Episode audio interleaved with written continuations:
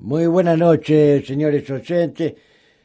Ya estamos a un par de días del 25 de mayo y no quiero dejar de expresar mi decepción por alguno de los festejos en marcha. Es que hoy anduve de recorrido por distintas escuelas y entidades y me sorprende para mal lo que están tramando. Aquí les comparto el primer audio que grabé, nada menos que en el Colegio Español. Buenos días, señora directora. Buenos días. Yo soy de Radio Universidad y estoy haciendo un recorrido para ver cómo se festeja el 25 de mayo. Ah, bien, bien, bien. Bueno, este, nosotros pensamos que el 25 de mayo tiene que estar más a la moda. ¿En qué sentido? Es que ahora, gracias al gobierno, se está redescubriendo que rendirle honores a los reyes de España era algo positivo y que gracias a España ahora no hablamos argentino y los uruguayos no hablan uruguayo y por eso nos podemos comunicar. Además de que la Revolución de Mayo tuvo un efecto muy grave, porque este país donde vivimos era parte de España y por culpa de la Revolución y la Independencia nos convertimos en Argentina. Pero a usted eso le parece mal. Por supuesto. Por eso proponemos festejar el 25 Cipayo, para que la Argentina deje de llamarse así. Pero usted está loca. No, señor. El 25 Cipayo es el primer paso para volver a los brazos de la madre patria. Piénselo un poco. Si volvemos a ser parte de España, los viajes a España van a ser gratuitos porque ya vamos a estar en tierra española. Mire qué avance. Pero salí de acá, patria.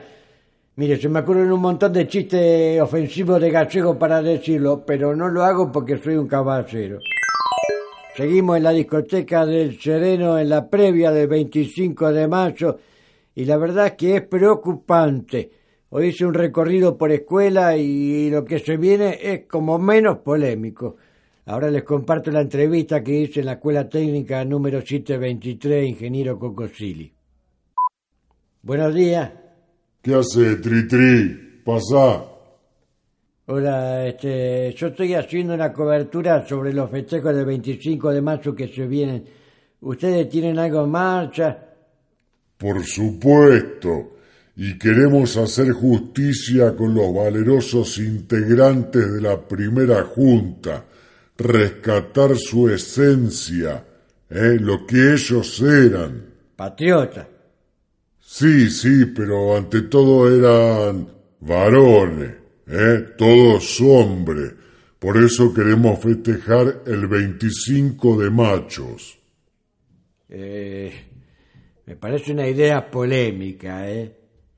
¿Pero por qué? Si es la real realidad ¿Había una Manuela Belgrano? No, señor. ¿O una Narcisa Laprida? De ninguna manera. Si no fuera por los hombres no habría revolución. La negra mazamorrera bien que vivía de arriba. ¿Y no cree que debería ser más inclusivo? Bueno, sí, puede ser.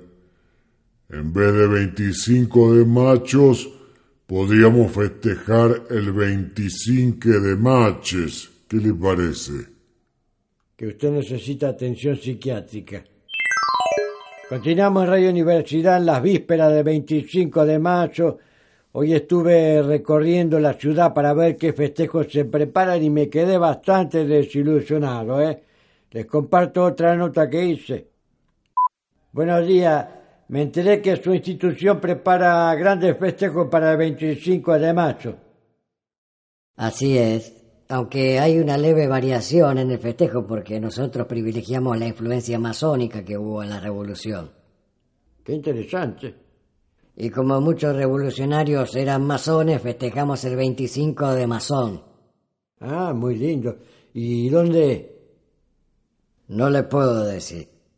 ¿Y en qué consiste el festejo? Tampoco le puedo contar. Pero si yo quiero ir, este, ¿qué tengo que hacer? Ser masón grado 30 mínimo. Pero usted es un elitista de mierda. Muchas gracias. No era un halago. venga y explíqueme bien cómo puedo participar. ¡Ey, señor! Pucha, se fue por un pasadizo secreto. Y ahora largó un cocodrilo para que me vaya. ¡Qué cosa seria! Y antes de irnos, este, le comparto un audio más sobre los festejos del 25 de mayo. La verdad que la cosa se viene lamentable. Esta nota la grabé en el Instituto Doctor Juan José Campanelli. La escuchamos. Buenos días. Este, ¿Cómo van los preparativos para los festejos de la Revolución de Mayo? Muy bien, aunque nosotros preferimos hablar en otros términos. ¿Por qué? ¿Dicen 25 de Zipacho, 25 de Macho? ¿Festejan algo así? No, no, mantenemos firme el festejo del 25 de mayo. ¿Y entonces? No nos gusta la palabra revolución. Nos parece un poco fuerte. Por eso preferimos hablar de consenso de mayo. Pero no fue un consenso, fue una revolución. Hay que ubicarse en la época. En ese entonces, cualquier discusión subida de tono tenía una importancia que hoy en día no la tiene. Pero no pasaba de eso. Y el 25 de mayo no hubo ni comunistas, ni gente con metralletas, ni bombas molotov. Así que si se consiguió el primer gobierno patrio mediante una charla acalorada, entonces hubo un consenso, no una revolución. Pero tómatela, presentable. Ahora que las papas queman, insisten con el consenso. ¿Y sabe dónde pueden buscar el consenso? Bien en el fondo de ahí mismo donde se imaginan. Y no le digo porque soy un caballero, que joder.